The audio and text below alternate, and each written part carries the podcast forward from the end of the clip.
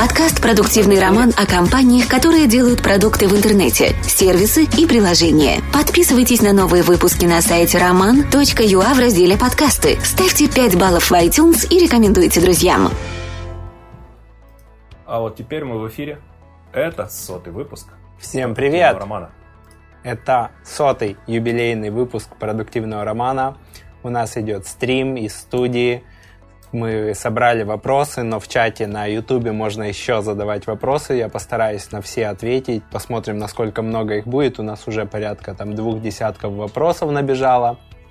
Ну, в общем, мы празднуем без э, алкоголя, пока с водичкой, но 100 выпусков мы отработали практически 4 года. И пока ты пьешь водичку, Валера по ту сторону кадра попытается... Валера это человек, который всегда находится по ту сторону кадра э, и попытается тебе задать сегодня несколько вопросов, которые наши слушатели и зрители, твои слушатели и зрители, задали их заранее самые ответственные. Они пришли на YouTube канал, задали вопрос и сидят и смотрят. Вопрос от Андрея Плотникова. У нас сегодня сессия Q&A, как правильно говорить ваши Вопрос-ответ. Вопрос-ответ, правильно. Э, вопрос от Андрея Плотникова. Можно ли с помощью канала на YouTube получить трафик на сайт и лиды? Работает ли это с высоким чеком? Если да, то на что нужно обратить внимание прежде всего? И перед тем, как ты ответишь на этот вопрос, и я не буду рассказывать веселую историю про Андрея, я просто напомню нашим зрителям и слушателям о том, что э, вы можете задавать сегодня вопросы в чат, и за самые интересные вопросы вы получите классные призы, мерч, который вот Рома сейчас коснулся рукой э, на столе, поэтому мерчи да. задавать вопросы. Наклейки, чашки, термочашки. А, хороший вопрос задал Андрей. Реально трафика с Ютуба немного. То есть я анализировал не только наши цифры, я анализировал еще крупных блогеров-миллионников. Вот есть такая статистика, что там 10% в лучшем случае ставят лайки, дизлайки, 1% пишет комментарии. Вот также где-то приблизительно 1% тех, кто посмотрел, кликают по ссылке, и то, если она будет в видимой области. Поэтому, если ты будешь оценивать YouTube с точки зрения трафика, то ты не увидишь там каких-то значимых цифр. Если говорить о том, помогает ли YouTube продавать и с высоким чеком, то, безусловно, да, но нужно понимать, что это часть контент-маркетинга, и, соответственно, какой-то эффект ты, скорее всего, почувствуешь через год, два, а не сразу с первых же выпусков. Поэтому, если есть время, если есть возможность выделиться, у Андрея проект по гастротуризму, по тому, как путешествовать по миру и э, кушать вкусно в Италии и в других странах – Сейчас там в рамках ковида, я так понимаю, небольшая пауза. Если есть время, то есть смысл отвечать на YouTube на те вопросы, которые задают потенциальные клиенты, прорабатывать их возражения, снимать страхи, отстраиваться от конкурентов и частично давать людям посмотреть вот тот опыт, как вы вкусно кушаете э, где-то там на берегу Адриатики или где вы кушаете, э, и рассказывать что-то интересное для того, чтобы это было частью контент-стратегии для того, чтобы твой потенциальный клиент мог зайти на YouTube и посмотреть, что ты как минимум реальный. Это как задача раз, да, то есть это отзывы за это отвечают, это какие-то там отчеты с предыдущих поездок. Второе, это проработать некие возражения. И третье, это, возможно, какая-то там гибридная модель, когда ты с помощью YouTube можешь не только зарабатывать, продавая путешествия, но и продавая, например, спонсорство. Большинство YouTube-блогеров – Э, имеют несколько источников дохода. Большинство каналов все равно комбинируют гибридные модели, потому что чисто только, только YouTube не может чаще всего только в рамках одной модели принести э, достаточно дохода. Если бы это был западный проект, то можно было бы ставить ссылки партнерские, у нас это работает на порядок хуже, э, или продавать какие-то цифровые активы, например, там маршрут по Флоренции или по какому-нибудь другому городу. У нас не так привыкли платить за контент. Так, ответили на вопросы Андрея Плотникова. Вопросы от Александра Горбача или Горбача. А, простите, не ударение не указано э, в вопросе было. Э, как измерять эффективность рекламных кампаний для бизнеса, где цикл сделки составляет от 3 до 12 месяцев? Хороший вопрос. В рамках работы с B2B компаниями мы сталкиваемся с этим вопросом регулярно. Мы рекомендуем максимально рано ловить заинтересованного пользователя всякими литген формами, то есть это подписка на рассылку, это скачивание white paper, это регистрации на какие-нибудь ивенты и так далее. И, соответственно, в тот момент, когда пользователь оставляет свои контакты, в этот момент сохранять в базу источник привлечения этого пользователя, на Роман.ua есть хорошая статья про подсчет ROI и сквозную аналитику.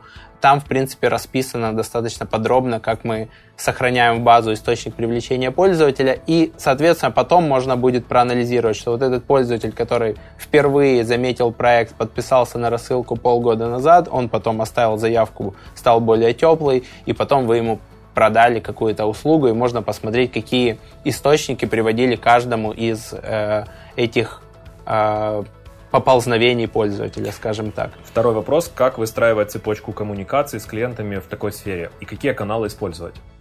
Uh, ну, если это длинный цикл сделки, то, соответственно, тут, тут мы берем все, что из B2B работает. Это все точки касания, это соцсети, это рассылка, email рассылка, это онлайн, офлайн ивенты. Эм, ну, в первую очередь, это вот те каналы, которые позволяют вернуть пользователя на сайт, коммуницировать с ним повторно и эм, простраивать экспертизу компании перед пользователем, отрабатывать его возражения, и потом уже, когда он готов покупать или готов общаться подробнее, уже в тот момент только подключать менеджеров по продажам.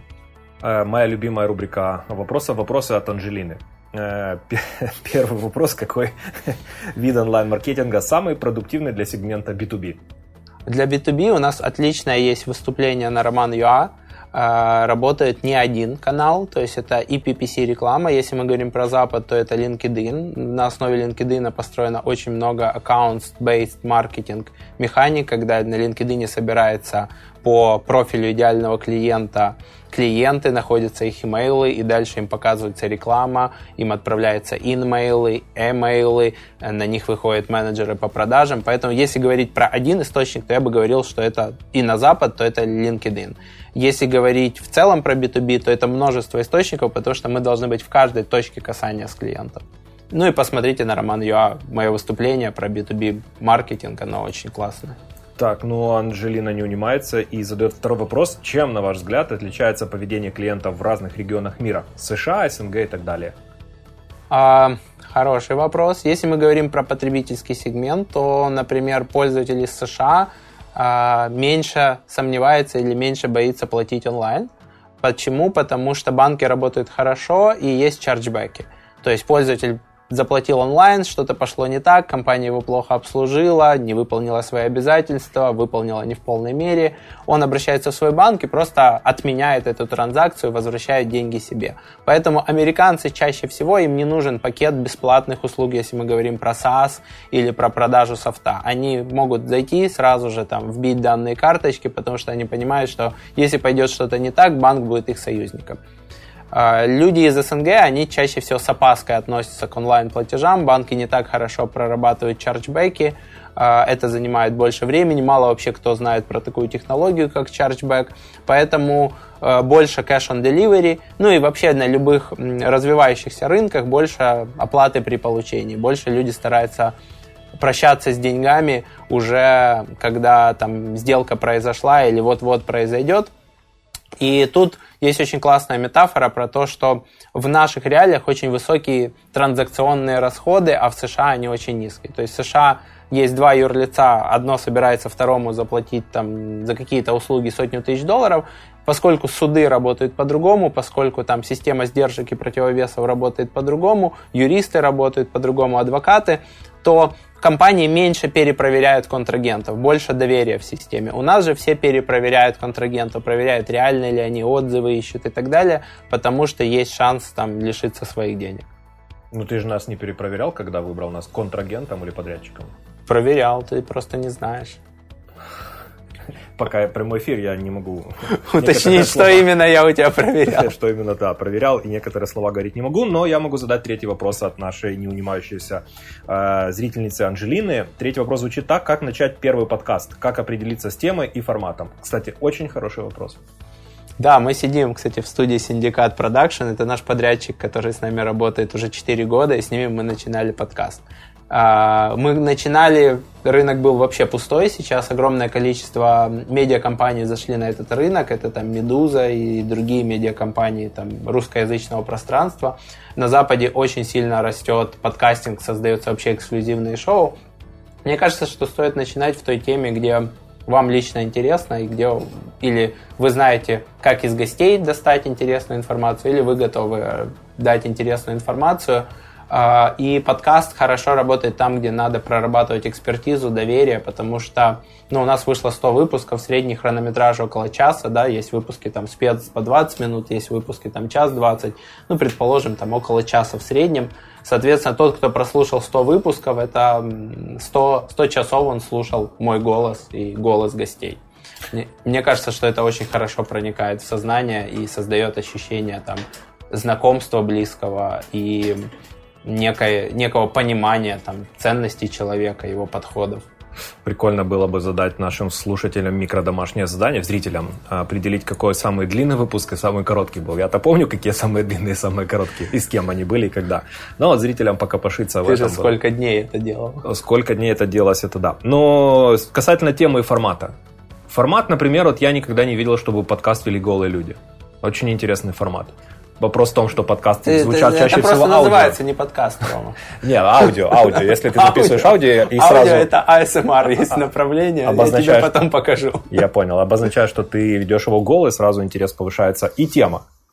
Тема. Ну, тема, я же говорю, то, то, что интересно, то или ты сам должен это рассказать, или, или найти экспертов, которые смогут это рассказать, и тебе эта тема интересна. То есть ты действительно должен задавать э, гостям те вопросы, в которых ты хочешь разобраться, или в которых ты сам разбираешься, или в которых ты хочешь разобраться. Немножко от эксперта по созданию подкаста могу с нашим зрителям порекомендовать такой э, нюанс. Всегда, когда вы определяете с темой, вы определяете тему э, и рассчитываете, что она будет длиться 10 выпусков. То есть как минимум 10, чтобы у вас первый сезон вашего подкаста э, включал в себя не менее 10 выпусков. И Тогда надо выпустить минимум 3. То есть все э, обычно на третьем при- Надо минимум 6, но да, обычно сливаются на третьем. Ну, это так, по-разному. Рома не слился, пока сотый. Э, почему подкаст, а не YouTube? Четвертый вопрос. Наверное, не, э, да, не, у нас и подкаст, и YouTube. Да, неправильно сформулировано. Люди думают, что подкаст это только аудио. Ну, у нас есть и подкаст, и YouTube. Мы начинали с подкаста, подкаст на порядок. С аудиоверсии подкаста, Да, правильно. с аудиоверсии, Шесть видеоподкасты.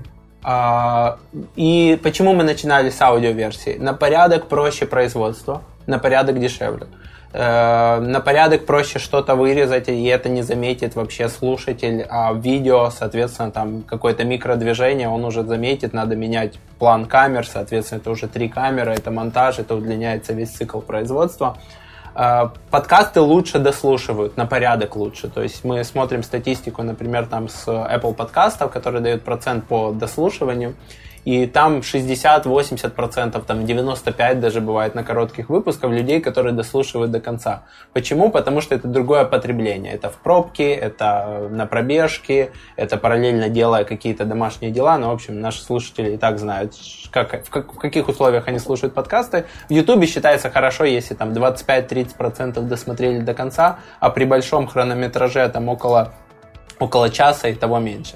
Поэтому с точки зрения удержания лучше аудиоверсия, с точки зрения возможности дистрибуции, да, то, что люди могут найти э, видео, могут в поиске его найти в похожих, э, с точки зрения того, что доступна реклама к закупке, то видео проще дистрибуцируется. Мы стоим на двух столпах и используем и то, и другое но начинали с аудио, потому что с аудио начать на порядок проще. Но, кстати, сейчас, вот за 4 э, года назад, мне кажется, вообще не было там особых студий, где люди делают аудиоподкасты, при этом есть видео, просто подсвеченное студио там на одну камеру, максимум три. Сейчас я вижу э, и у Анистрата появляется такая выглядящая студия Анистрат Live, и у ребят из продакшена Синдикат, сейчас вот рядом с нами есть такая студия, я видел записи оттуда.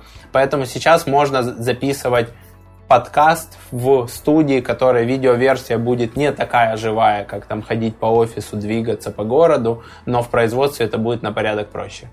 Э, спасибо за то, что упомянул Анистрата. Мы, именно мы помогали ему запускаться в свое время. Он тоже начинал с нас. Так, двигаемся дальше. Вопрос от Александра э, Детинцева или Детинцева.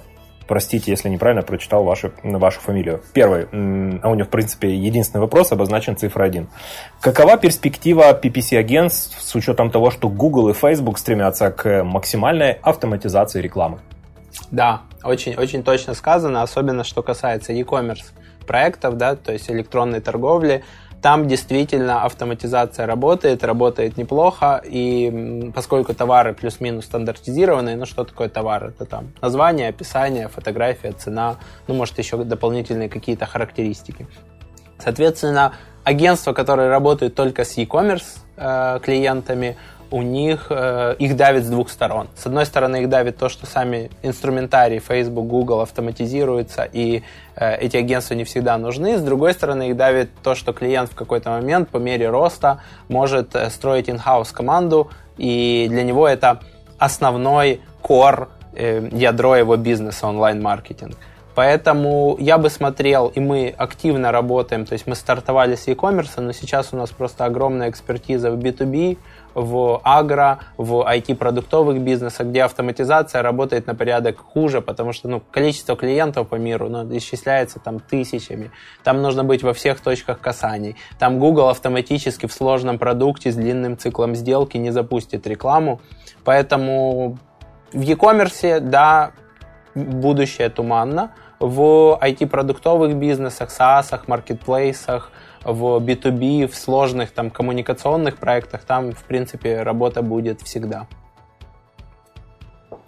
Так, у нас тут просто я слежу за Ютубом, и на Ютубе начинают задавать очень интересные вопросы ребята. Но мы, мы можем закидывать мы по, по буквально, чуть-чуть. Тут осталось буквально еще 3-4 вопроса ребят, которые задали ранее. Они самые ответственные. Это те ребята, которые первыми пришли под двери и заняли очередь, поэтому им всегда нужно уделить чуть больше внимания, но обязательно мы все видим, ютубовцы и фейсбуковцы, ребята, чуть-чуть подождите, все успеем спросить. Итак, вопрос от Александра. Э, то был от Александра Детинцева, это просто от Александра. Странно, зачем он зашифровал свою фамилию или убрал ее с вопроса. Как применять, шутка, как применять АБ-тестирование на сайте с небольшим трафиком, где основное событие встречается нечасто? А, да, да. Мы делали АБ-тесты. Самый длинный, мне кажется, у нас был где-то с полгода он шел. Э, на сайте с трафиком порядка 100 посещений в день, если я сейчас не ошибаюсь, и конверсия была от 7 до 14%. То есть наше событие было очень вероятностно. Если э, и то это заняло там чуть ли не полгода, по-моему, с 7 до, до 10%. От чего зависит скорость АБ-теста? От количества трафика, от того, как часто у вас случается событие, то есть чем чаще оно случается, конверсия, например, там 14%, тем быстрее вы получите результаты, и от того, какая дельта между тем, что было, и тем, что стало. То есть, например, там 7% на 14 дельта там порядка 60%, соответственно, тест заканчивается тоже быстрее. Вот этот тест, по-моему, месяц шел или два, а другой был полгода. Суть в чем? Что либо нужно делать очень значимые изменения, а это значит, что надо глубоко проводить исследования, общение с потенциальными и реальными клиентами. Мы это делали, и это глубинные интервью, чаще всего по часу, где ты задаешь вопросы потенциальным клиентам или существующим, как они выбирали компанию, что, что, что они хотят узнать и так далее. Или же нужно увеличивать вероятность этого действия. То есть предлагать, например, не покупку, а там подписку на рассылку. Или не покупку, а там бесплатный просчет. Да, и тогда конверсия будет расти, и тесты будут проходить быстрее. Если нет возможности делать ни того, ни другого, надо забывать про АБ-тестирование идти по пути best practices, то есть просто лучшие подходы с точки зрения там, логики, здравого смысла, с точки зрения того, что пользователи на глубинных интервью говорят, что для них важно, и и не тратить полгода на АБ-тест. Но иногда эти полгода оправданы, потому что потом победитель АБ-теста крутится еще 4 года. Э, мне тут редактор подсказывает, что нам Извините, мне тут гостевой редактор подсказывает, что к нам на стрим э, присоединился Леонардо Ди Каприо. Он смотрит, потому что вспоминает, смотря на Рому свою молодость, и говорит, что Рома очень на него похож. Ну, как говорит, вру Пишет он это все нам в чат. У нас личный. обоих нет Оскара, да? Э, да, и у вас обоих нет Оскара, но Леонардо Ди Каприо, по-моему, есть. По-моему, у него есть Оскар. уже появился. За, да, за выжившего. Э, вопросы от Иваны Бородиной. Э, она Нас, Яна. Э, насколько я понял, да, ты знаешь, что она Яна. Яна, привет. Яна Бородина. Итак, что было самое тяжелое за 100 выпусков подкастов? Ну, не в плане того, что ты самое тяжелое подымал. Тяжелее микрофона, петлички, по-моему, Неправда, я помогал вам носить оборудование. Э, самое тяжелое, давай, самое честно. Самое тяжелое? А, ну, за 100 выпусков, по-моему, один съемочный день за все время я отменил по, по, по своим там состоянию здоровья. Самое тяжелое, когда в последний момент наши гости отменяют или там переносят, или опаздывают. В общем, мне тяжело, когда мое отношение ко времени не совпадает с отношением других людей. Я в какой-то момент понял, что большинство окружающих относятся ко времени сильно по-другому, чем я. То есть мое время, оно реально посчитано, оно плотное, у меня есть какой-то график, э, команды продакшена, моей команды маркетинга Роман Юа, мой график. И, соответственно, если у нас что-то срывается, потому что у кого-то проблемы с тайм-менеджментом, кто-то опаздывает, не закладывает достаточно много времени там, на э, проезд на студию, или, например, там в последний момент отменяет, то это там самое неприятное, потому что мы должны срочно что-то там искать, менять, э, подхватывать и так далее. Мы стараемся, конечно, чтобы у нас всегда был буфер из двух-трех выпусков, которые уже записаны и выйдут по графику, но все равно для меня тяжело то, что люди относятся ко времени по-другому, чем я. А ты не помнишь, сколько примерно у нас было вот таких охрана отмена? Э, охрана отмена, я, по, я не буду называть гостя. Нет, понятно, нет, бы, потому что он не приехал. Там не у него были тоже состо... по состоянию здоровья, скорее всего, э, как потом я выяснил. Наверное, это, ну, отмена был один с вечера, предложили другого спикера, один был, который там, нам не нравится выпуск, мы не хотим, чтобы он выходил в последний момент, и, и парочка, по-моему, опаздывала. То есть не так уж прям критично. Э, у нас пока нет такого вопроса, но вопрос, скажем так, от зрителя Валеры имеет право место быть. Какие интересные случаи э, были у вас на подкастах за время съемок? Я называл Веселые. гостей другими именами. Это не... местами мы оставляли. Это обыденность, Ром. А смешные? А смешные я сейчас так, ну, постоянно что-то шутим в студии, но я так сейчас не вспомню. Я вспомню выпуск с Давидом Брауном, Потому а что... Ты напомни, кто, э, кто Давид Браун сейчас. Да, сейчас он, сейчас он более известен как Давид Арахами. Четвертый человек в стране. Вот. И я помню, что он был третий. Мы три выпуска за день записывали. И мне перед записью с Давидом очень хотелось спать. То есть я уже и кофе пил. Я умею не спать. Но у меня как-то так. Э, энергии было мало. Зашел Давид, я вот так включился. Мы провели интервью на одном дыхании. Он очень интересно рассказывал про Template Monster, про будущее его нового проекта, а потом ушел в политику. Потом ушел в политику, а некоторые ребята интересно рассказывали о том, как он начинал Template Monster. Да, да, у нас еще эта история. Вопрос от Иваны, а для тебя Яны Бородиной. Второй. Каким вы видите подкаст через 1-3 года? Ага. Не знаю, может быть короче. Может быть это он будет короче. Мы сейчас переключились на записи на студии. Это не сильно повлияло на хронометраж, но я вижу, что людям тяжелее в видеоформате э, удерживать внимание долго, все борются за внимание зрителя. Мы на Ютубе конкурируем с котиком, который обнимает котика, э, а не с тем, чтобы человек узнал что-то полезное, подумал про свой бизнес. Поэтому, возможно, он будет более короткий, более развлекательный, но я далеко не заглядываю на самом деле. Вопросы от Андрея безфамильного. Э, есть ли у вас конкретный алгоритм э, создания компании, структуры аккаунта и настройки целей аудитории, который помогает минимизировать допущение ошибок при настройке рекламы? Угу. Единой структуры не будет, но минимизировать ошибки можно. Для этого нужно, э, у нас в WorkSection заведен шаблон проекта, внутри которого, ну, наверное, порядка там сотни задач, мне кажется, задач под задач. Он переведен на два языка, на английский, на, на русский. 128 а, задач у нас в шаблоне проекта, часть из которых повторяющиеся. То есть э, для того, чтобы минимизировать ошибки, при старте проекта мы берем шаблон, копируем оттуда те э, задачи, которые актуальны для этого проекта, сотрудники заводят повторяющиеся задачи. Внутри э, каждой задачи есть ее описание, есть ссылка на, чаще всего на базу знаний или на чек-лист.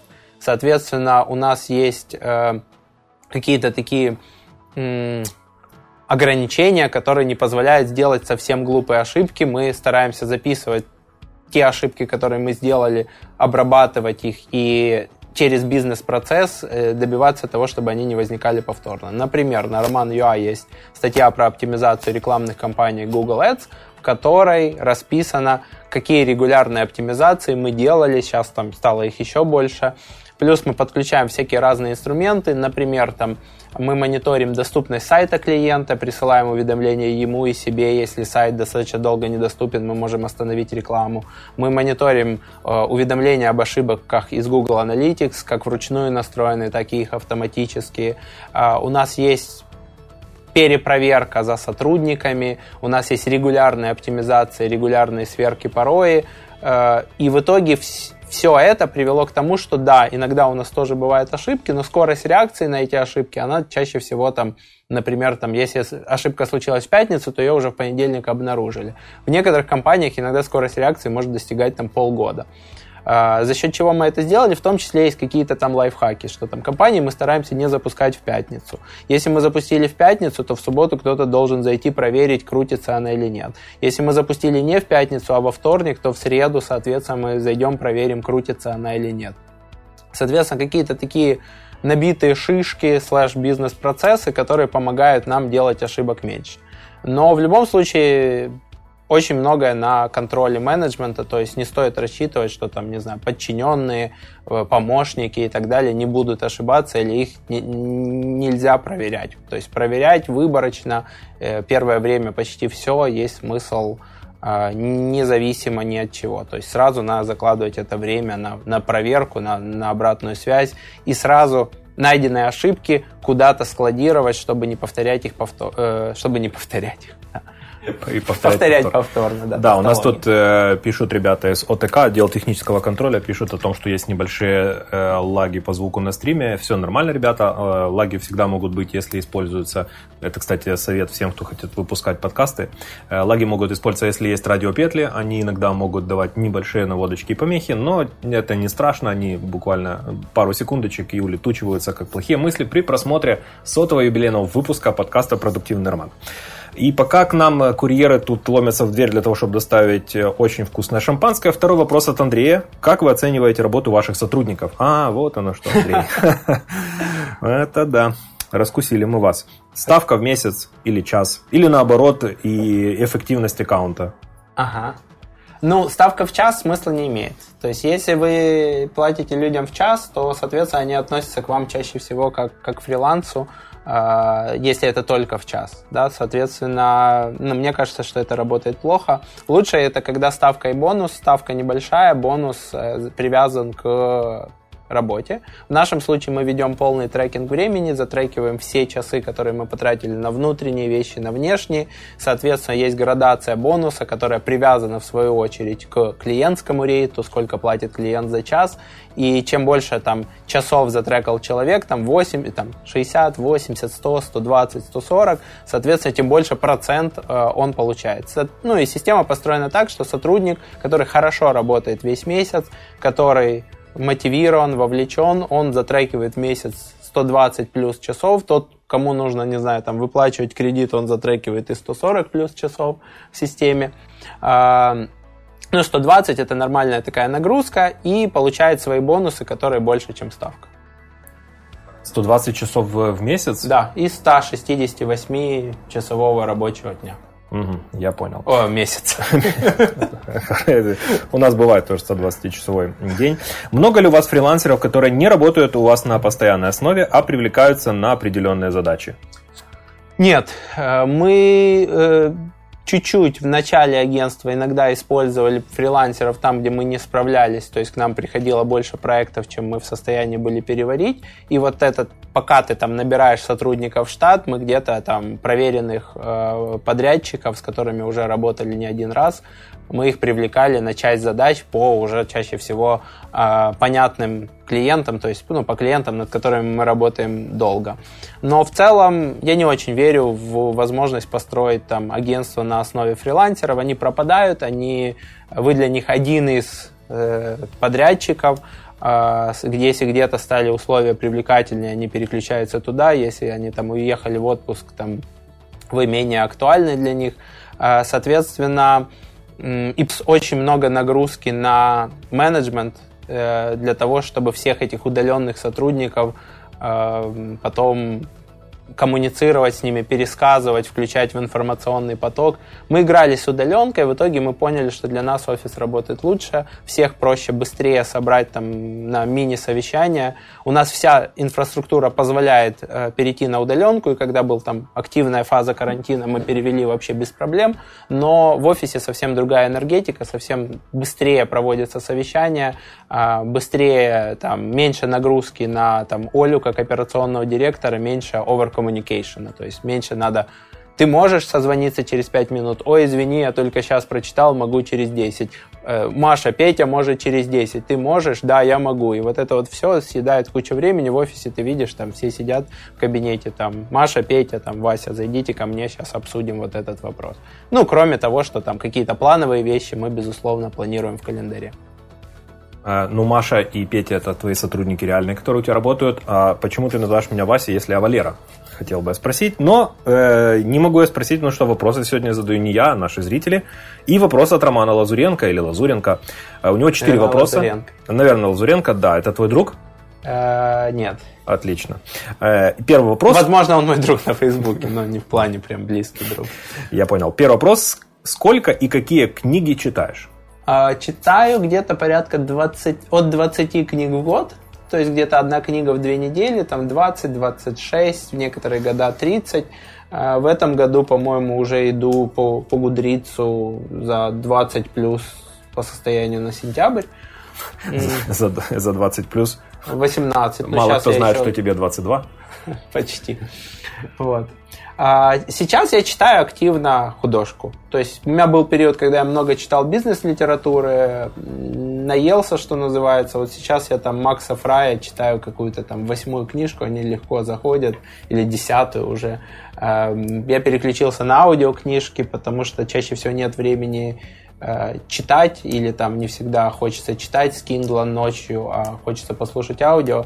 Использую Storytel и большую часть книг сейчас в аудиоформате поглощаю, потому что с заведением собаки, с плотным графиком в агентстве, там а, не всегда получается выделить время сесть почитать. То есть в дороге я слушаю аудиокниги, на ночь, параллельно делая что-то там на телефоне или на ноутбуке. А, или, ну, и иногда читаю задач, э, книги под, под конкретную задачу. То есть вот я смотрю, там в этом году я читал, дочитал одну из книг по монтажу, э, по тому, как, как строится в киноиндустрии э, режиссура, как, как монтируются кадры, чтобы просто общаться на одном языке с командой продакшена. И как? Ну, помогает, видишь, я же вам называю, там, сделай крупнее план или еще чего-нибудь такое. Я могу еще путать некоторые слова, но в любом случае уже, уже легче. Вот. И мне еще понравилось, я недавно читал «Легко не будет», по-моему, Горовец автор, если я не ошибаюсь.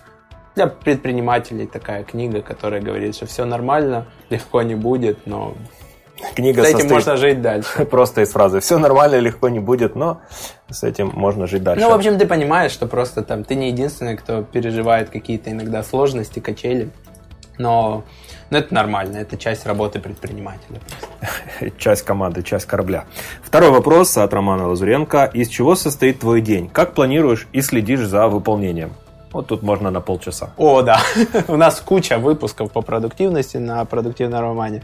Но чтобы не повторять их, скажу так, что мне из последнее, что я читал по тайм-менеджменту, по продуктивности, э, именно по устройству там, календаря дня, это Дорофеев э, джедайские техники. Это, мне кажется, лучший подход из свежего в тайм-менеджменте или относительно свежего, но перекомпилированного. Вот. Но у меня есть туду, безусловно, у меня есть календарь, но сейчас у меня такая нагрузка, что я не все иногда записываю в туду. Ну, то есть, чтобы вы понимали, у меня приходит от двух с половиной до трех тысяч имейлов в месяц. Большая часть это реально от людей, а не от роботов. А, мне приходится в день отвечать на десятки чатов или читать десятки чатов в Телеграме. Это при том, что часть чатов я там заархивировал, спрятал по папкам. Поэтому не все задачи у меня сейчас в тудушке записаны, иногда они делаются даже не записываясь в туду. А, и у меня очень плотный календарь. То есть у меня все события, начиная там от корпоратив, не корпоратив, заканчивая встречами, а, все в календаре. Если у меня их нет в календаре, то их просто нету, я про них забуду. И утром мне там, в 5 утра приходит автоматическое письмо со сводкой на день. То же самое, если к нам там придут друзья или мы едем к друзьям, то я и Оля, мы приглашаем друг друга в календари. И, соответственно, если чего-то нет в календаре, значит его нету. Чисто от меня вопрос, э, как у вас по поводу любви? Тоже заносите занятие любовью в календарь? Ну что же это, любовь у нас всегда. По расписанию или нет? У нас всегда перманентная любовь, Соль. Отличный ответ. Третий э, вопрос от Романа Лузуренко. Как контролируешь сотрудников? В целом интересно, как организована работа в компании. И перед тем, как ты ответишь, я попросил бы все-таки снять этот удушающий поводок с моей шеи. И действительно И выдать тебе паспорт. И выдать паспорт, да. И а как контролируем? Ну, вот то, что я рассказал про трекинг времени, все задачи, под задачи нужно вносить, и, соответственно, мне понятно, там, я могу зайти в любой момент, понять, кто над чем работает сейчас. Мы используем Google Docs, мы используем все корпоративные аккаунты, поэтому мы можем в любой момент отследить там по истории изменений, кто конкретно правил, кто изменил, кто что сделал. А, безусловно, мы с Олей вникаем и разбираем любые ситуации, которые происходят. А, ну и у нас есть регулярные встречи менеджмента, то есть, например, там с руководителями проекта мы встречаемся раз в неделю, проговариваем по проектам, что, какие цифры, что мы планируем делать, какие сложности по проекту, делаем такие внутренние встречи. А, плюс я подписан на большое количество задач, а, мне приходят уведомления, ну, где-то из двух с половиной тысяч имейлов в месяц, где-то тысяча из них 1000-1200 из WorkSection. Uh, у нас общие чаты в Телеграме, то есть uh, или там в Slack, или в Скайпе, где клиенту удобнее. Я состою, я и Оля, мы состоим в этих чатах, то есть, соответственно, у нас небольшая плоская структура, небольшое количество сотрудников, 12 человек, но все на виду и тяжело делать какие-то посредственные вещи, когда ты на виду, когда сильное мое вовлечение, вовлечение Оли, когда есть общие чаты, а, когда мы разбираемся в том, что мы требуем от сотрудников, поэтому и я стараюсь строить информационные потоки, то есть чтобы люди добавляли друг друга в копию, чтобы люди отвечали на всех, чтобы писали в общий чат, а не в личку. Соответственно, это тоже помогает контролировать, что процесс идет, с какой скоростью он идет, на чьей стороне идут э, пробуксовки, э, и иногда там включиться в процесс там, и сказать там стоп, там здесь мы делаем по-другому, или здесь вы не учитываете вот это. Плюс я от своих сотрудников требую, там, если идет речь о вовлечении каких-то внешних подрядчиков, да, там дизайнеров, например, я требую погружать людей в контекст задачи, чтобы задача ставилась не просто там вот так вот узенько, а чтобы они рассказывали предпосылки, почему она возникла, э, почему задача стоит именно так, а не иначе, что мы планируем делать с результатом, который даст нам дизайнер и так далее. Э, так, ну и финальный вопрос э, от наших слушателей, которые выстроились в очередь. Ну, не финальный. Финальный, финальный вопрос от наших слушателей, email, которые да. выстроились в очередь перед тем, как выпуск начался. Да. Но сейчас мы еще пойдем на YouTube и на ФВ. Да. К, опять же, Роман Лазуренко спрашивает, какой подход у тебя к изучению нового? Под задачу ну, я много читал литературы без задачи, и она так, знаешь, как бы в одно ухо влетела, в другое вылетела. Безусловно, что-то остается, но э, мне нравится там подход Паша Левчука, с которым мы когда-то работали, он, у него появляется какая-то задача, он находит на Амазоне там топ-3 лучшие книги по теме, читает их и применяет. Я не могу сказать, что я всегда именно так действую, но я стараюсь сейчас учиться чему-то новому под задачу. Я миксую книги, книги сейчас меньше. Если у меня есть какая-то задача, которую я хочу решить, я могу набрать человека, пригласить его там на консультацию, оплатить консультацию, могу сходить на какой-то тренинг, могу уточнить, кто лучший там в этой теме, благо там моих там 10 тысяч читателей на Фейсбуке могут мне подсказать там лучших подрядчиков или там показать разные подходы, которые есть в какой-то теме. Соответственно, нужно как-то изначально составить шорт-лист, что может помочь, да, там типа, например, там эту задачу решает три методологии, которые описаны там в пяти книгах. Потом это как-то проранжировать, начать изучать, если есть много времени книга, если меньше времени какой-то интенсивный курс, если много времени и нужна помощь со стороны не интенсивный, а длинный курс, и потом просто начать делать. Очень важно перейти от момента накопления э, знаний в момент внедрения, потому что там скорость обучения совсем другая. Так, ну а мы переходим на а, вопросы от наших зрителей в YouTube. YouTube, Facebook Тих... и Тих... в других местах. Ч -ч -ч. Вот теперь можно говорить YouTube, Facebook и другие YouTube, места. YouTube, Facebook и другие места. Да, у нас просто так джингл красиво вышел. И возвращаемся э, в наш сотый выпуск сотый юбилейный, первый юбилейный выпуск продуктивного романа, самого продуктивного среди всех подкастов и самого подкаста среди всех продуктивных.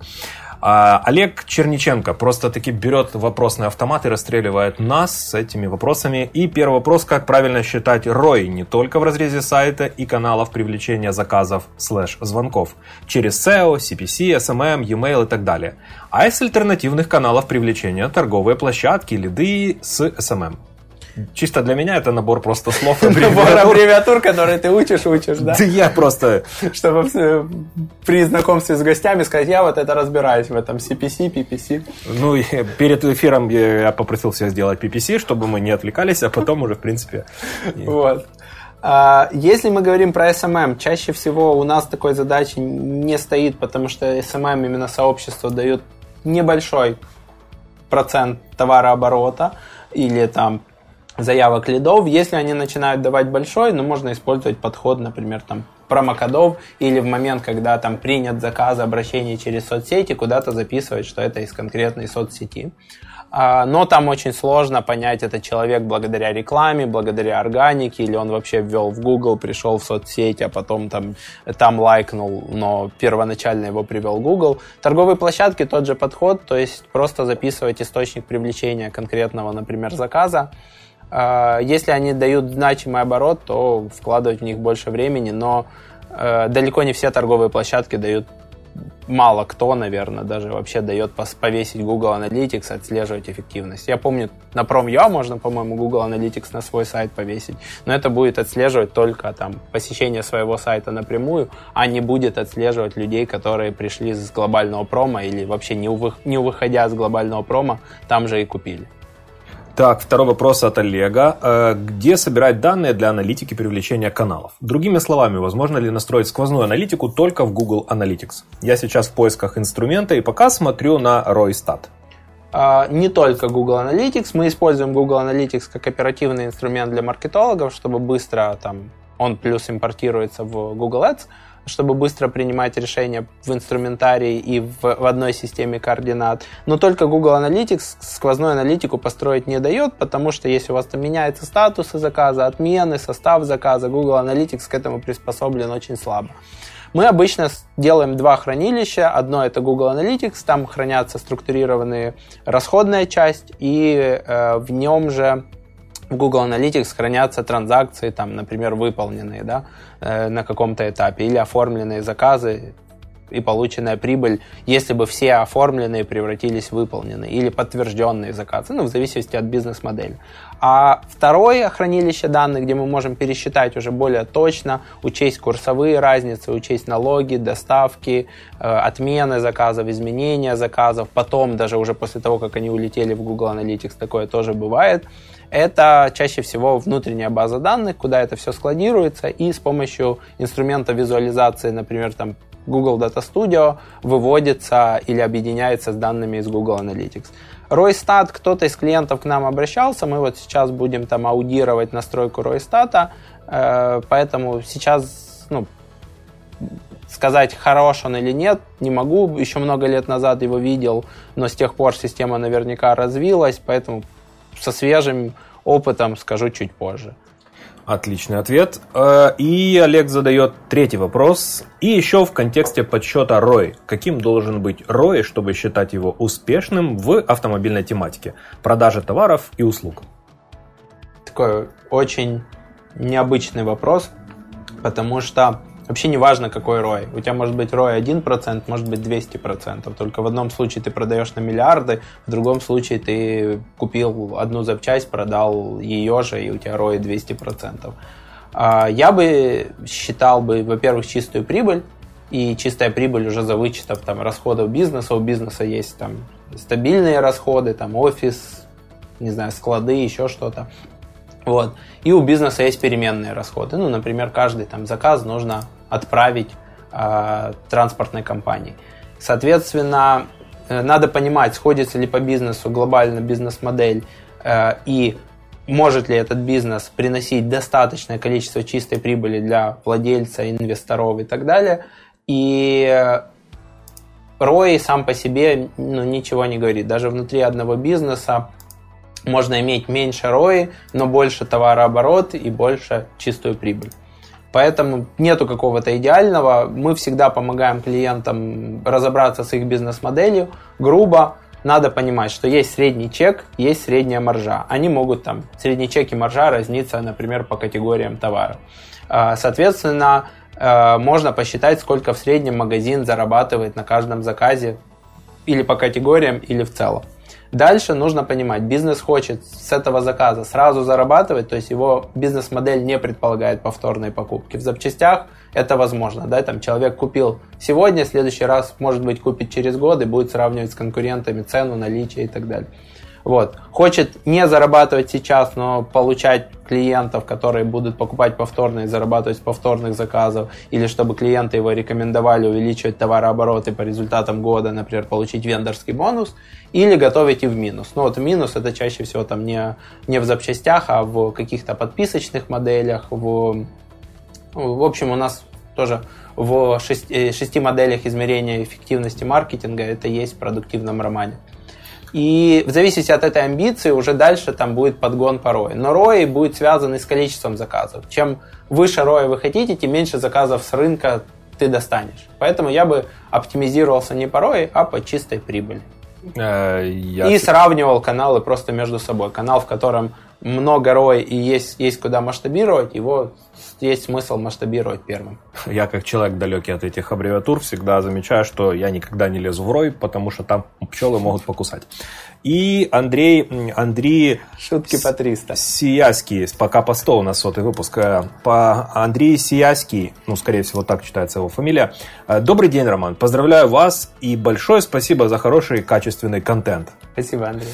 Так, и задает вопрос. У меня вопрос касательно умных товарных компаний. Как часто вы используете ручные товарные компании, в каких случаях? По какому принципу сегментируете и настраиваете компании? Буду очень благода, скорее наверное. всего, Рен. Да. А, используем и те, и те. Э, глобально умные показывают себя часто неплохо, но их нужно хорошо, хорошо работать с фидом. Мы ставим клиентам задачи на то, чтобы там оптимизировать фид или применяем правила, там переназначаем названия товаров, э, выводим себе э, дополнительные какие-то там по АБЦ анализу или там бестселлер, не бестселлер, есть скидка, нету скидки, дополнительные параметры, по которым мы можем там управлять компаниями. Э, стараемся работать с минус словами. То есть, например, у нас могут быть компании, которые по водопадной логике постепенно друг друга э, переключают. Например, компания, в которой отминушены э, названия брендов и, например, там основные артикулы товаров. Она крутится по общим запросам, там мы можем давать одну цену за, за клик. А другая компания, в которой отминушены Э, например, только название моделей, а э, оставлено, естественно, название брендов. Она может крутиться с выше ценой за клик. И третья компания, в которой там ничего не отключено. Вот. А, тестируем. Не, не, не могу сказать, что есть какой-то единый подход. В целом э, ручные тоже используем. Э, но, но в последнее время меньше, потому что автоматика стала работать неплохо, особенно ну, у наших клиентов достаточно данных для того, чтобы работала автоматика, и наша уже задача там, подстраивать фиды, сегментировать товары, какие-то товары не отдавать выгрузку, играться с ценой за клик э, и с какими-то там дополнительными таргетингами э, там, или там, регионами показа. Э, ну и я сейчас не скажу точно, когда мы используем ручные. Помню, что точно используем, но, но вот выделить там это, вот здесь только ручные, наверное, нет. Маркетолога ответ. Олег э, Гаврилюк... Ну, я же не все уже руками сам делаю. Я согласен. Олег Гаврилюк спрашивает, во-первых, три раза хлопает в ладоши на ютубе и, и спрашивает такой вопрос. Zero Code Парадигма для многих малых и средних проектов привела онлайн-маркетинг, э, перевела онлайн-маркетинг с гонки инструментов в гонку систем. Какие моменты самые важные, чтобы сделать эффективный онлайн-маркетинг? Code хорош, но чаще всего Code требует гроус-хакеров, гиков э, и малый, чуть-чуть средний бизнес, да, потому что все равно большая часть клиентов, они хотят кастомной интеграции, которые в Code не всегда можно реализовать. Code это подход, когда вы не пишете код, а используете там всякие заперы, автоматизации и так далее. И он неплох для того, чтобы быстро проверить гипотезу, или он неплох для солопренеров, да, человек, который сам себе предприниматель, сам себе что-то делает, и у него нет программиста. Для среднего бизнеса там плюс Zero Code чаще всего не подходит, потому что у них есть некие требования, да, скажем так, SLA, Service Level Agreement, э, как должно что-то работать. И они не всегда готовы обходить некие ограничения Code. Поэтому, да, мы используем Zapier и системы автоматизации, но по-прежнему разработка под клиентов все равно еще имеет место быть. Для того, чтобы делать эффективный онлайн-маркетинг, мне кажется, если мы говорим про перформанс-часть, самое главное это цифры. Да? То есть это аналитика, это измерение эффективности не на словах, а на деле, и это изменения после того, как эти измерения были проведены. То есть это надо заглядывать в цифры там, хотя бы там, не знаю, раз в неделю, раз в две недели, и на основе этих цифр делать изменения. Это если мы говорим про перформанс-часть, которая должна продавать. Так, у нас тут э, Андрей Плотников залетел просто. Извините, у нас тут Андрей Плотников залетел в эфир и говорит, Роман, спасибо за ответ. Да. Э, все-таки достучался, выстоял очередь среди тех, кто задавал вопрос. Так Андрей уже получил ответ, да. ну да, да. Это у нас такой ни, нифига себе в 40 минут лаг между вопросом и получением фидбэка. Игорь Рудник э, говорит, всем привет. Привет, Игорь. Рудник, привет. Рудник, да. Ну, на, на, на английском языке рудник, но э, на русском рудник, да. Всем привет. Без вопроса просто передал привет. Привет, привет Игорь. Игорю. А, и Миша Левченко э, задает такой вопрос. Рома, скажи, что тебе дал твой канал? Какие бенефиты ты реально получил? И еще вопрос. Как давно ты занимаешься именно регулярным постингом? И насколько это важно для Ютуба в частности? Привет вам обоим. Э, Это мало... мне и Оле, я так понимаю. Да, просто, скорее всего, вам с Олей, но мало кто знает, что с Мишей Левченко... А, или тебе, кстати, да. Мы учились в одном классе 6 э, лет в 88-й Печерской школе, поэтому даже сидели за одной партой. Э, касательно канала, бенефиты. А, бенефиты, что дал канал, да? Ну, не то, что он взял, ты продал квартиру, на деньги начал его... Это все знают. А какие бенефиты он тебе дал? Купил квартиру, да? Обратно откупил. Нет, на самом деле эм, канал помог нам мне и, и нам как команде очень хорошо разобраться в IT-продуктовом бизнесе, с которым мы много работаем. Это SaaS и маркетплейсы мы что-то делали, с кем-то мы познакомились благодаря каналу, кто-то нам в интервью что-то подсказал, кому-то мы что-то подсказали. Соответственно, вот задача была в IT-продуктовом бизнесе разобраться, понять, какие там есть особенности этого рынка. Мы разобрались, я эту задачу для себя закрыл. Возможно, там как-нибудь я запущу свой IT-продукт. Пока сейчас там у меня нету каких-то идей или наработок, поэтому это такое возможно. Вот. А, безусловно, канал стал регулярным источником контент-маркетинга, который приводит к нам наших клиентов агентства Роман.ua. То есть тех, которые там не ищут в Google контекстная реклама за 300, вот, а которые уже понимают, там, почему нужно прийти к нам, какую экспертизу они у нас получат и чем мы отличаемся от большинства там рукожопов на рынке скажем так. Ну, действительно, очень много компаний делают очень дикие вещи. Я там наслышан, когда там, не знаю, Google Ads аккаунт люди не контролируют. Им по, по счетам сказали, что пополнили на 4,5 миллиона гривен, а по факту пополнили на 3, а полтора миллиона улетели куда-то на сторону. Ну, двойная конвертация же. Тройная, да? Тройная, двойная. Слушай, ну вот у меня такой вопрос, пока ты пьешь э, глоток свежей воды. Э, а ты считал количество компаний, которые ты привлек после того, как ты взял у их руководителей интервью? Чисто. А, а я не продаю. Слушай, это, ну, там, не знаю, Саша Колб, например, я слышал, что он записывает интервью по 5 часов. Не, ну, не, не, ты там... не понял. Я говорю, что вот вышел выпуск, а после этого к тебе человек обратился по какой-то там контекстной рекламе или по а, CPC, ну, CCP. Э, слушай, CMM. большинство из них видели выпуски. Если говорить, продаю ли я гостям, нет, я не продаю гостям, ну, потому что э, это, ну, Саша, там, я слышал, записывает по 5 часов. Он там э, целый день проводит с гостем, ну, и он выбирает гостей там по, по профилю своего агентства, скорее всего. Вот, может быть, сейчас поменялось, но, но я слышал вот такие цифры от тех ребят, которые были у меня в гостях и у Саши. Вот.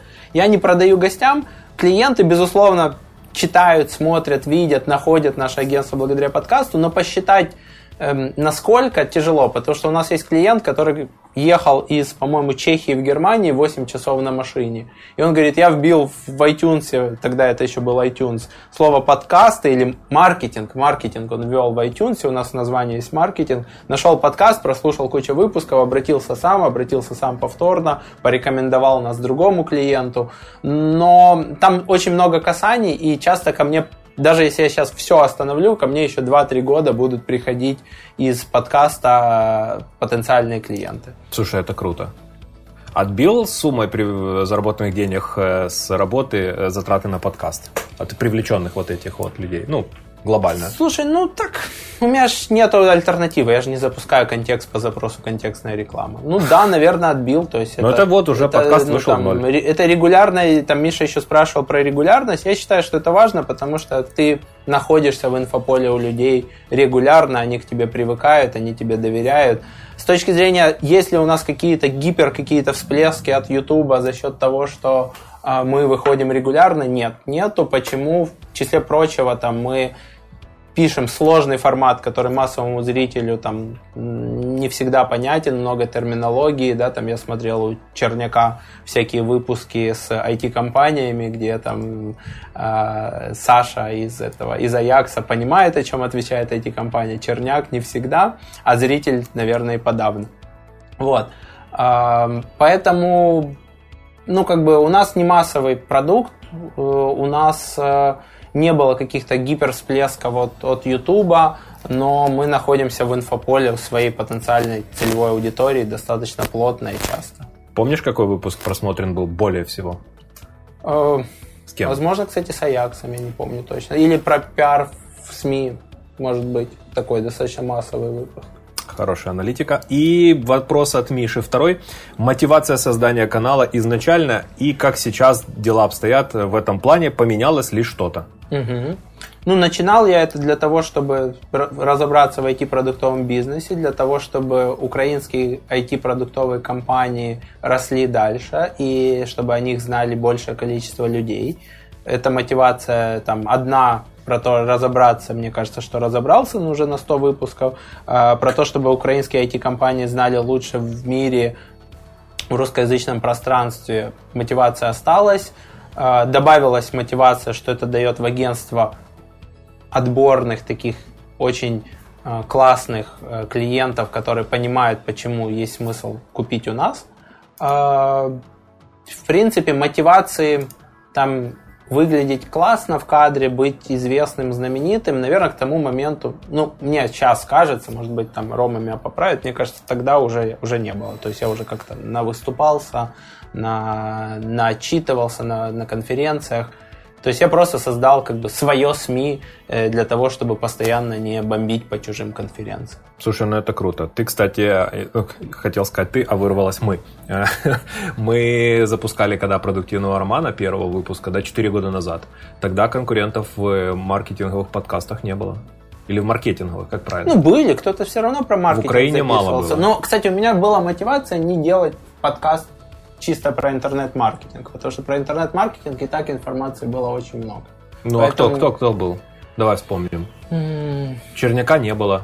Ну, в подкастах был кто-то. Я не mm-hmm. помню точно. Ну, может быть, они были не массовые, но в целом про интернет-маркетинг было куча видео, там, не знаю, SEO Пульт ТВ, там, еще каких-нибудь ребят. А, и это, эта ниша была достаточно плотно заполнена информацией. Было много конференций тогда. То есть э, я поэтому не хотел про интернет-маркетинг в целом, а хотел в какую-то часть интернет-маркетинга. Касательно регулярности, Миши Левченко могу рекомендовать действительно выпускать, выходить регулярно. выходить регулярно, да, потому что ты привязываешь своего зрителя и слушателя к тому, что он знает, что в определенный день а, в определенной там регулярности, он тебя с каждый второй там вторник или каждый первый понедельник или раз по пятницам каждую пятницу слушаешь подкасты, это всегда классно. Ой, я вспомнил, кстати, веселый, веселый случай. Это тот, который или другой? Мой приятель Фил, он сделал аудиодорожку под 1 апреля, там, где он нарезал роман, роман, там, роман, и э, мой знакомый гость, который слушает подкаст, он э, скачал себе в самолет выпуск вот этот под 1 апреля, а там было, был только прикол. И он сел такой, сейчас я послушаю новый выпуск. А это был очень короткий спец на две минуты. Да, Фил был тот еще шутник. Итак, э, продолжаем вопросы от зрителей на Ютубе. Ивана, а для тебя Яна. Э, Бородина говорит «Привет, Рома!» и две скобочки ставит. А, Ксения Свечкарь говорит, а что за книга по видеомонтажу? А, у меня на Гудрице можно найти. Это учебник из трех частей, по-моему, еще советский, если я не ошибаюсь. Вбей на, на Гудриц э, Кулак или там Роман Рыбальченко, по-моему, должна меня найти. И там среди прочитанных, вот сейчас я найду, так, а пока Роман... Монтаж, телевидение, кино, видео, учебник в трех частях. Алексей Соколов. Я, по-моему, за 100 долларов эти три части купил. Так, а пока Роман... Очень редкое издание. Ищет книгу, да. Э, Ксения Свечкарь э, от команды монтажа, от лица команды монтажа или от бороды команды монтажа могу порекомендовать не читать книги по монтажу, а просто смотреть интересные последние туториалы и читать книги по композиции. По видеомонтажу читать не надо, потому что он иногда меняется. Э, вот если бы Нолан читал книги по видеомонтажу, ты представляешь, какие бы он стандартные рафинированные фильмы снимал? А так у него в каждом фильме начинается с голландского угла. Мало кто это знает. Так, и э, Дмитрий Выставкин спрашивает, Роман, какую мотивацию сделать для штатного специалиста по PPC? Нужно ли делать привязку к ROI? А, не нужно, потому что ROI э, не всегда зависит от маркетолога.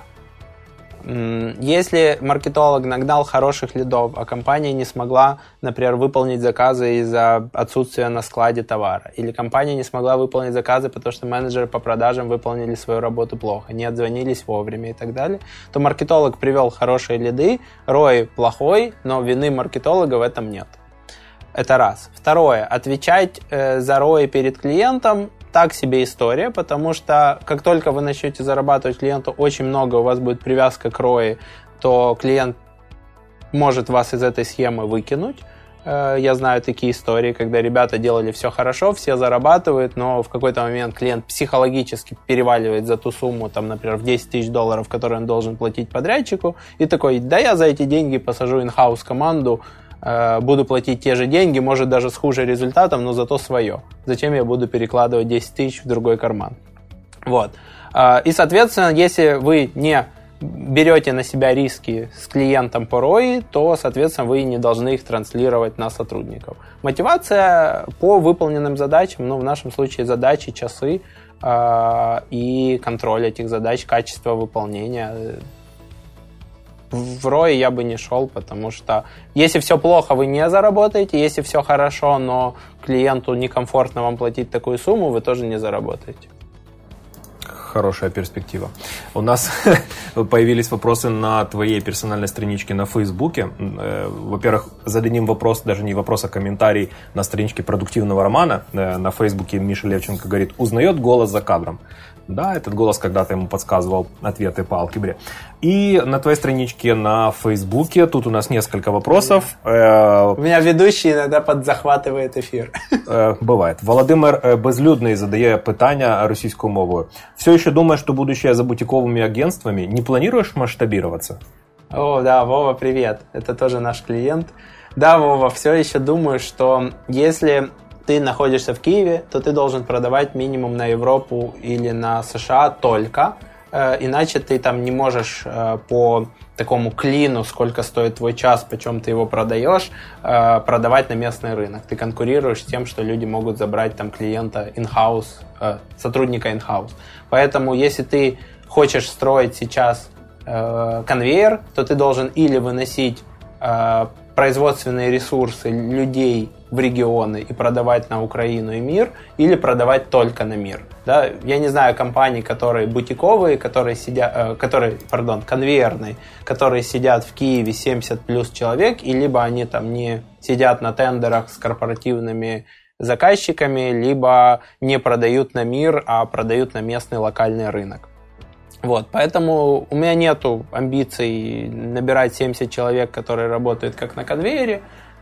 По-прежнему верю в этот подход, и то, что вы с нами работаете с какого-то там 14 года, в принципе, показывает, что этот подход работает. Мне нравится, с какого-то там 14 типа 1814 год.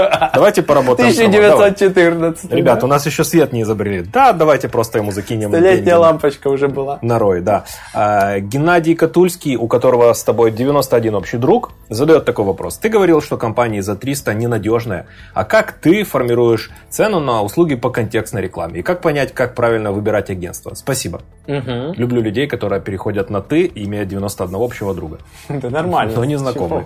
Ну, нормально. А, как, как строится цена за контекст? Когда мы начинали, мы э, строили, мы продавали почасово в основном.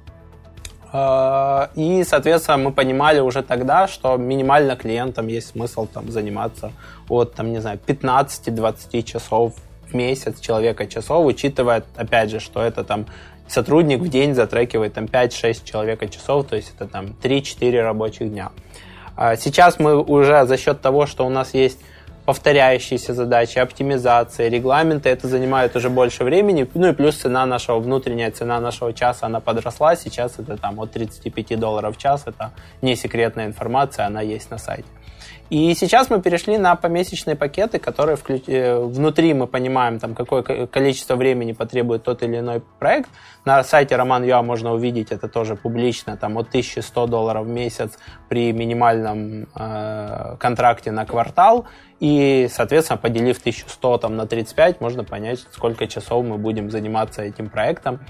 А, и это от, да, то есть мы уже понимаем, сколько у нас времени занимает тот или иной проект. Если это несколько регионов или B2B или конкурентная ниша, цены, соответственно, выше.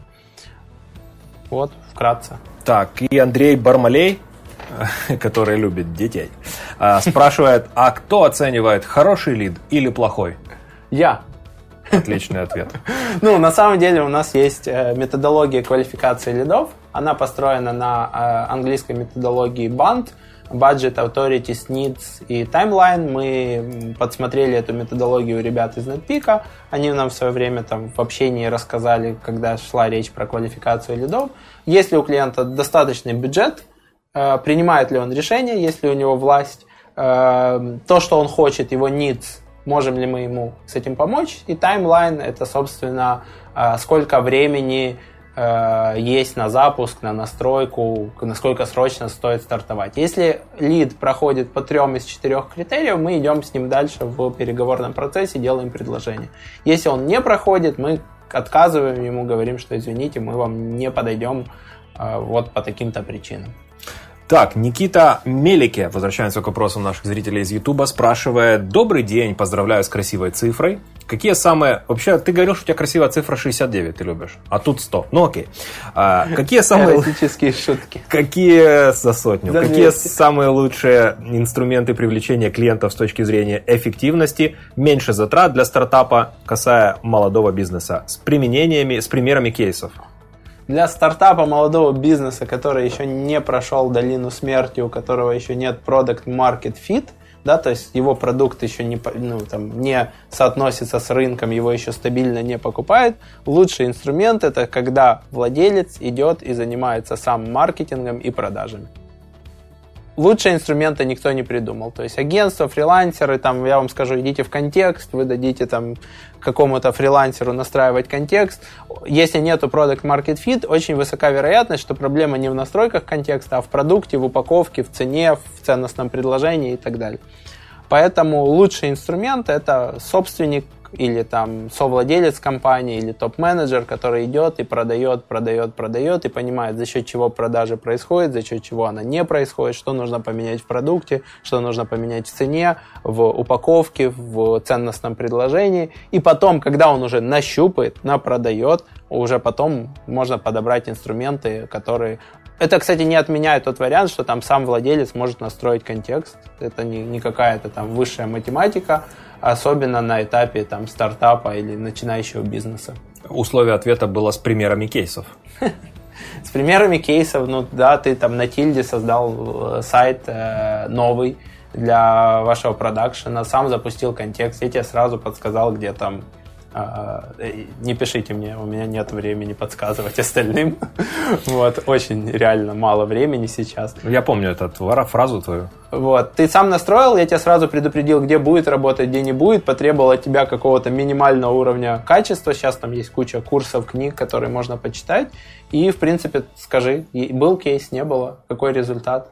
Э, кейс был, результат отличный, рекомендую. Ну, Стандартный ответ для разведки. Такой корпоративный отзыв. Да, нам тут выпускающий редактор э, подсказывает, что вопрос от Дмитрия Выставкина не был отвечен. Роман, какую мотивацию сделать для штатного специалиста по PPC? Нужно ли делать привязку к ROI? Ну, про мотивацию я же рассказывал ранее. Ставка плюс бонусы. Бонусы, например, от выполненных задач, от, от времени. Правильно. А, Миша Левченко говорит, спасибо за ответ. Привет был Ромом, да, ну, то есть цыганом. Да. Э, где тут он в цыгане нашел ромов? Ну ладно. Э, все верно, если будет время, скажи, плейс рекомендовано удалось вам достичь в Ютубе. Скорее всего, рекомендации. А, да, да, да. Какой основной источник трафика на канал? Основной источник YouTube реклама э, в Google Ads, если мы говорим про YouTube. То есть мы по-прежнему закупаем достаточно много рекламы на каждый выпуск. Вот. Рекомендовано нет. Миша, напиши мне в личку там за есть, короче, варианты даже попасть в тренды, но надо очень какой-то массовый выпуск, который будет интересен массовому зрителю. Если что, пусть тебе напишет в личку от меня. Скажет от Ромы кровь. Мы лично знакомы. Да, Никита Мейки говорит, три инсайта за год. Это вопрос или утверждение? Это кстати? просто комментарий. Может быть, это был комментарий про то, что со стрима три инсайта за год. Э, может... за, за последний год. Э, ну, наверное, да. Он как бы так сформировал. И Ладно. Олег... Не, давай я отвечу. Давай. Я попробую. Попробую. Ну, наверное, один из инсайтов это то, что большинство людей, у них другое отношение ко времени, и в этом часто там не, не наши нестыковки, то, что мое время реально посчитано, что оно оцифровано, и я к нему отношусь по-другому, чем большинство людей, они более расслабленно к этому относятся, как мне кажется, или я более напряженно. Потом Потом мы сильно, там, за последний год мы сильно многое поменяли в агентстве. Я об этом рассказывал в отзыве для Жени Кудрявченко, для его курса. Для... Там много, кстати, вопросов было по, э, по агентству, по мотивации PPC-специалистов, по ребятам, которые пробуют свое агентство. Очень рекомендую там курс Жени Кудрявченко. Мы многое поменяли, мы ушли там от продажи по часовке на пакеты, начали продавать дороже, меняем упаковку, поменяли там частично уже страницы сайта и продолжаем менять. Это, наверное, второй такой инсайт.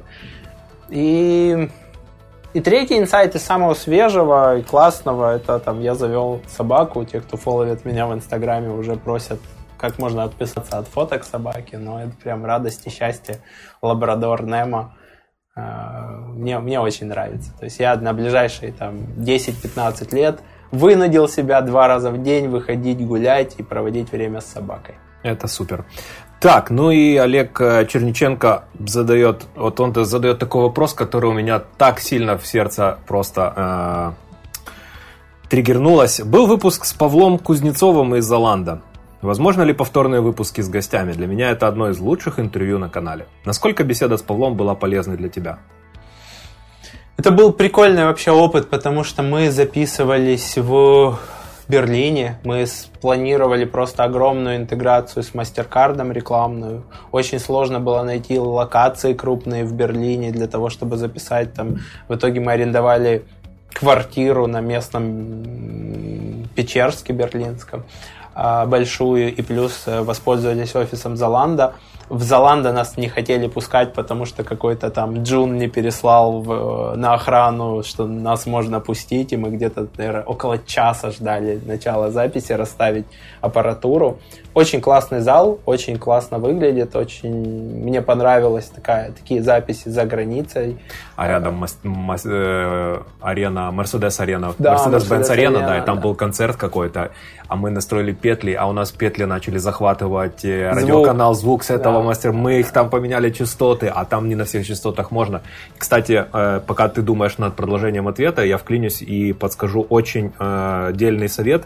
Ребята, когда вы едете снимать записи вот такого подобного формата в Европу, всегда обращайте внимание на то, на каких частотах работают ваши петли, потому что те частоты, которые работают в Украине, те, которые работают напрямую в Германии, например, и Австрии, они очень разные, и э, у вас могут быть фона, вы даже об этом знать не будете. Мы вначале думали, что это бракованные петли, когда начали писать звук, а он там очень сильно наводки были, а потом э, приехали сюда, все нормально. Оказалось, что действительно у них очень там частотный диапазон немножко не такой, как в Украине. Угу. Чем тебе понравился этот выпуск и что ты оттуда почерпнул? Паша Какая... интересный парень, он строит свою карьеру в компаниях, пробует там параллельно делать свой продукт. Он очень эмоционально заряжает, у него очень интересная история, э, вот там, где было там с его близкими и так далее. Планируем ли мы повторно записывать? Да, возможно. На самом деле, там, во-первых, там интересных гостей не так уж много.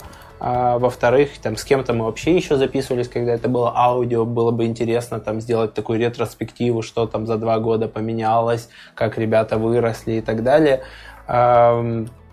Не знаю, может быть, в следующий раз это будет не в Берлине, может быть, там уже Паша переедет, или у нас будет другой спецпроект, или наконец-то откроют а, авиапространство, и либо он к нам прилетит, либо мы к нему. В общем, если вам понравились очень особенно какие-то выпуски с определенными гостями, то пишите, пишите на почту подкаст собачка роман юа, кто вам именно понравился. Будем, будем думать, может быть, мы в зуме сделаем какую-то солянку из нескольких гостей или там или онлайн чего-нибудь стрим тоже проведем, посмотрим.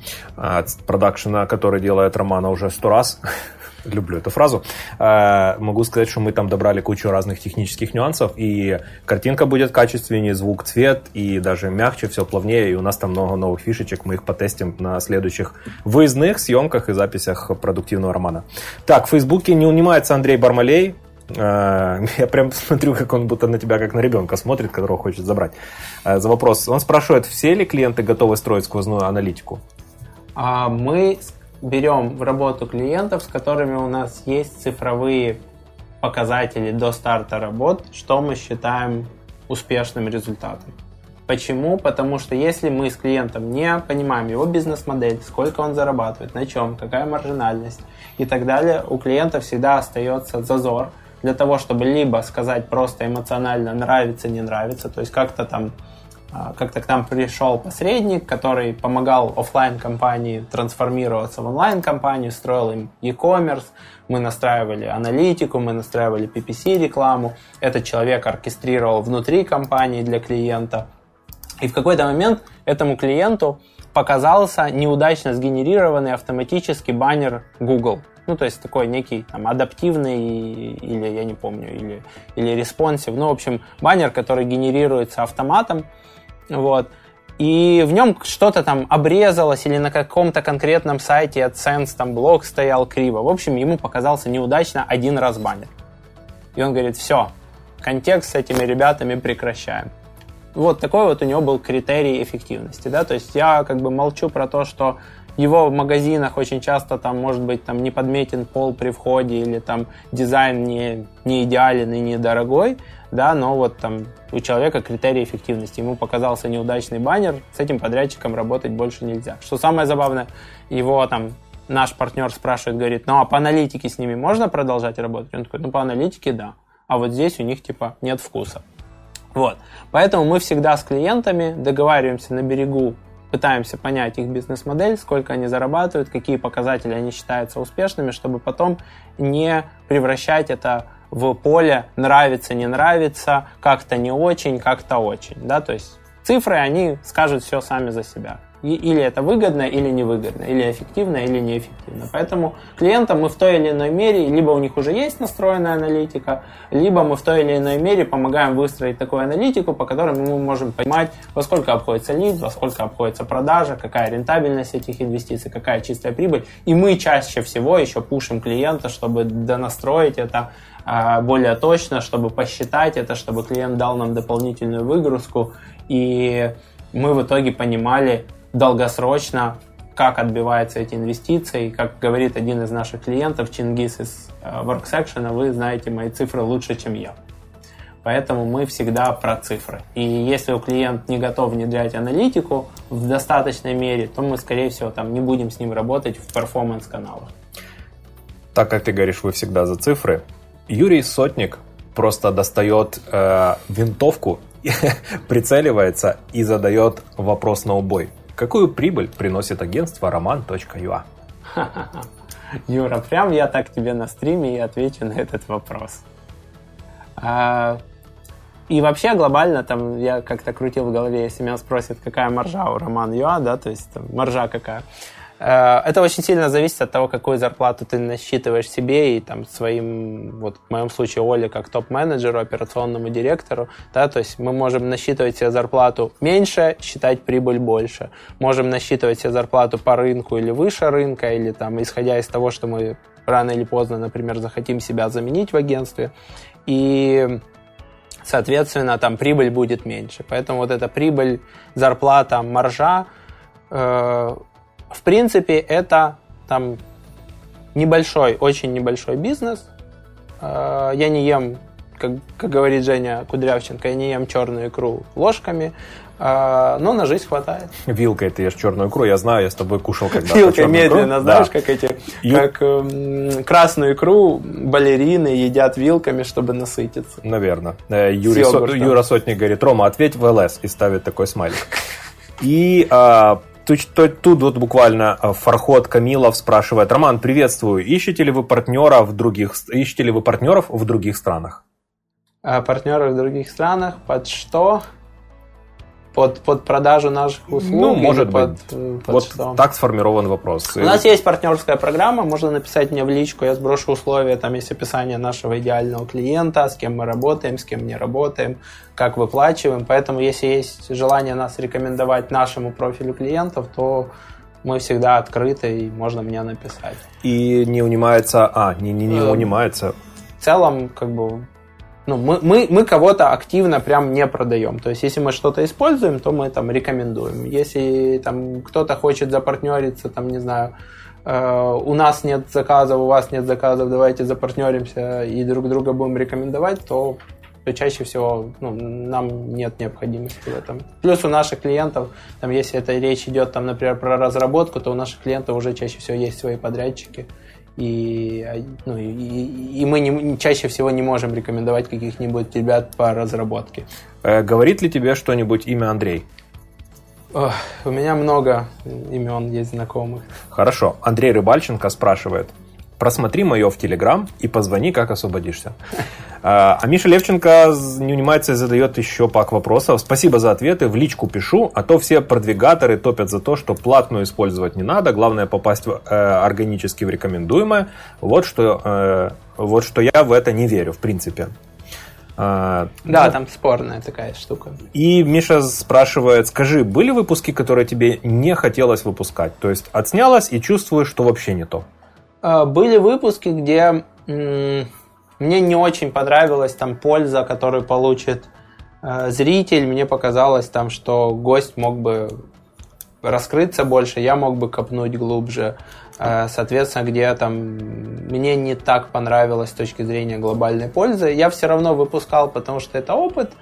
И и, возможно, то, что мне показалось не таким интересным, будет более интересно зрителям или подвигнет их на какие-то новые идеи. Для того, чтобы реже на такое попадать, мы ввели там пре, пресс-скрининг гостей, когда я там созваниваюсь с ними там на полчаса в зуме перед тем, как э, вообще приглашать их на запись интервью. Но все равно там то, что интересно мне, не всегда интересно аудитории и наоборот. Поэтому глобально таких выпусков, которые не хотелось выпускать, Тут, Миша, я как бы отношусь к этому как, как к работе. Выпуск должен выйти.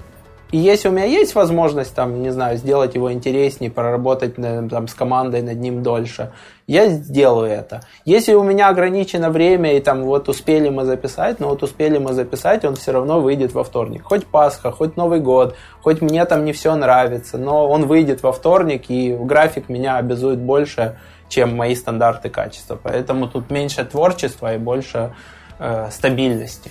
Я вспомнил историю, когда действительно у нас э, по техническим причинам не перерендеривался выпуск во вторник. Обычно мы их стараемся рендерить раньше. И мы его пере... начали, поставили на рендер где-то в 10, и в 11.45 мы его залили на файлообменник, его успели скачать, и в 11.58 он появился. Мне кажется, мы где-то в час ночи что-то не, не, не. публиковали. Нет, там, было типа... в 11, никогда он не выходил, действительно. И Фархот э, Камилов спрашивает, да, под продажу.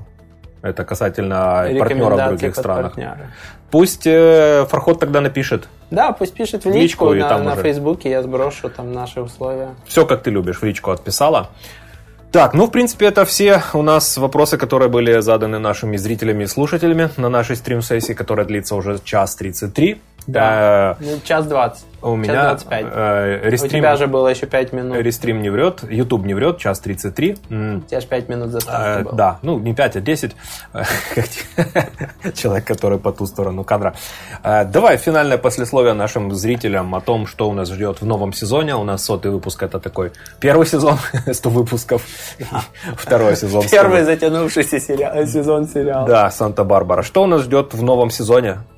Планы? Мы, мы больше записываем в гостях у компании, показываем, как они живут, то есть как вы реально понимаете размеры этого бизнеса, как у них что устроено, какие у них плакаты висят на стенах, сколько у них сотрудников, потому что с IT-бизнесом очень тяжело понимать объемы. Мы активно спрашиваем гостей про обороты, про цифры, для того, чтобы вы понимали, какие объемы этого бизнеса. Мы будем продолжать это. Возможно, мы будем экспериментировать с форматами, но обещать не буду, потому что потом это выполнять придется. Вот. А, спасибо тем, кто слушает все эти 100 выпусков, пишет комментарии. Нам очень помогают ваши комментарии на YouTube, очень помогают 5 э, баллов в Apple подкастах. Э, это нас очень поддерживает. Давай, наверное, уже разыгрывать призы. Я буду а, сейчас вспоминать, призы есть. какие вопросы мне понравились. Их было так много, что мне Давай, прям... только не подсматривай, потому что у тебя будет тогда э, заангажированность, если ты будешь смотреть свой ноутбук. Ах, хорошо. Мало кто знает, но у Ромы просто ноутбук стоит, он тыкает пальцем, делая вид, что там что-то происходит, а на самом деле он просто смотрит на белый экран. Так, Вспоминай. хорошо. А, вопросы. Как, кому мы чего-нибудь подарим? Ну, было много вопросов про ROI, были интересные вопросы про CPC, э, были про SMM, чуть-чуть вопросов про SEO. Я начинаю легко издеваться этими аббревиатурами с тобой. Так, давай одну чашку за вопрос, какой подход к изучению нового от Романа. Угу.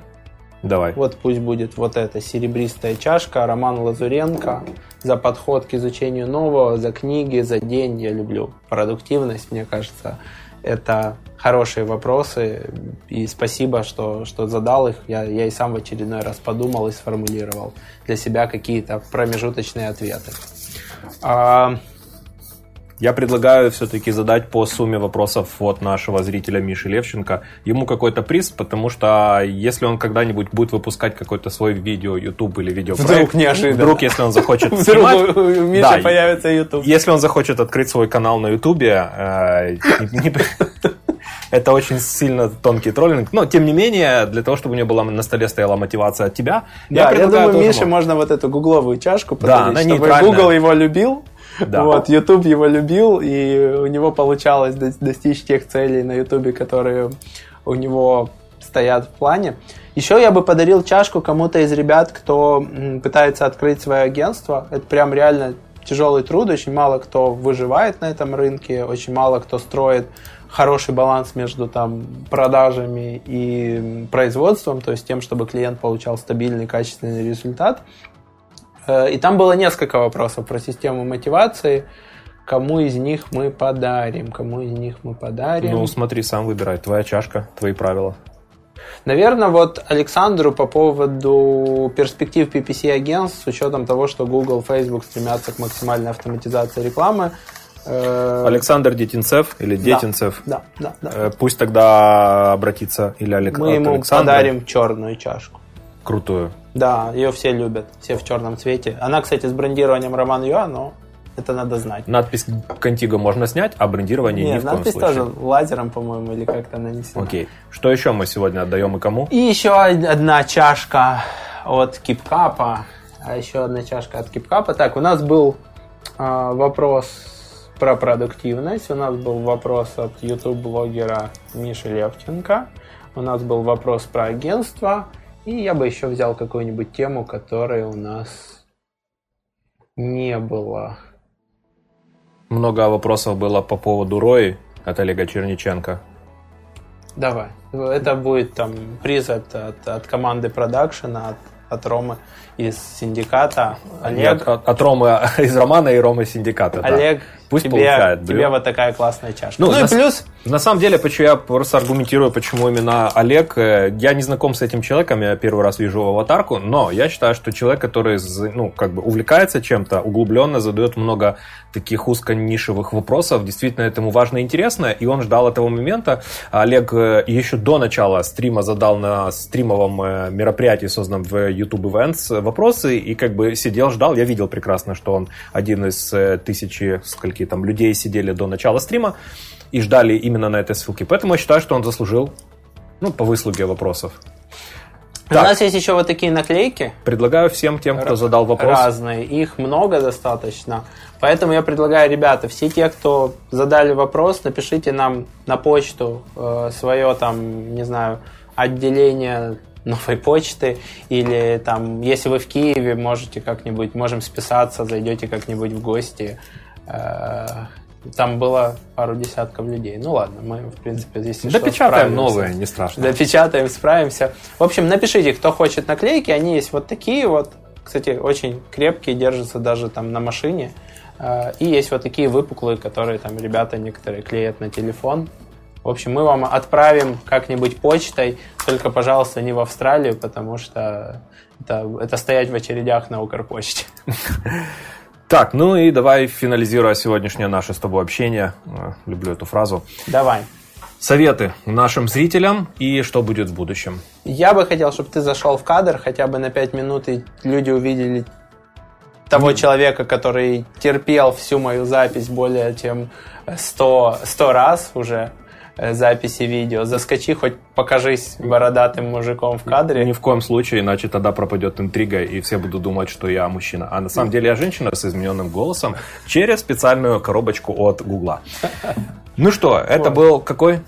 Это был сотый юбилейный выпуск. Ребята, спасибо большое. Если ты, Рома, не хочешь в кадр, то ладно, я сам скажу. Спасибо большое, что смотрите, что слушаете, что ставите лайки, дизлайки, комментируете, не остаетесь равнодушными, участвуете в наших конкурсах. Э, мы стараемся для вас выбить лучших гостей, лучшие призы, и шансы на победу у нас реально всегда большие, и мы стараемся, чтобы каждый из вас ушел с призом, с чем-то новым, интересным. Следите за новыми выпусками, советуйте подкаст друзьям, тегируйте меня, там, выпуски подкаста, которые вам понравились в социальных сетях. Э, пишите, насколько вам понравился, не понравился такой формат, стоит ли нам его повторно запускать, стоит ли делать, там, не знаю, раз в месяц, раз в три месяца такую сессию, вопрос-ответ, возможно, по темам. И до новых выпусков. Пока-пока. Подкаст «Продуктивный роман» о компаниях, которые делают продукты в интернете, сервисы и приложения. Подписывайтесь на новые выпуски на сайте roman.ua в разделе «Подкасты». Ставьте 5 баллов в iTunes и рекомендуйте друзьям.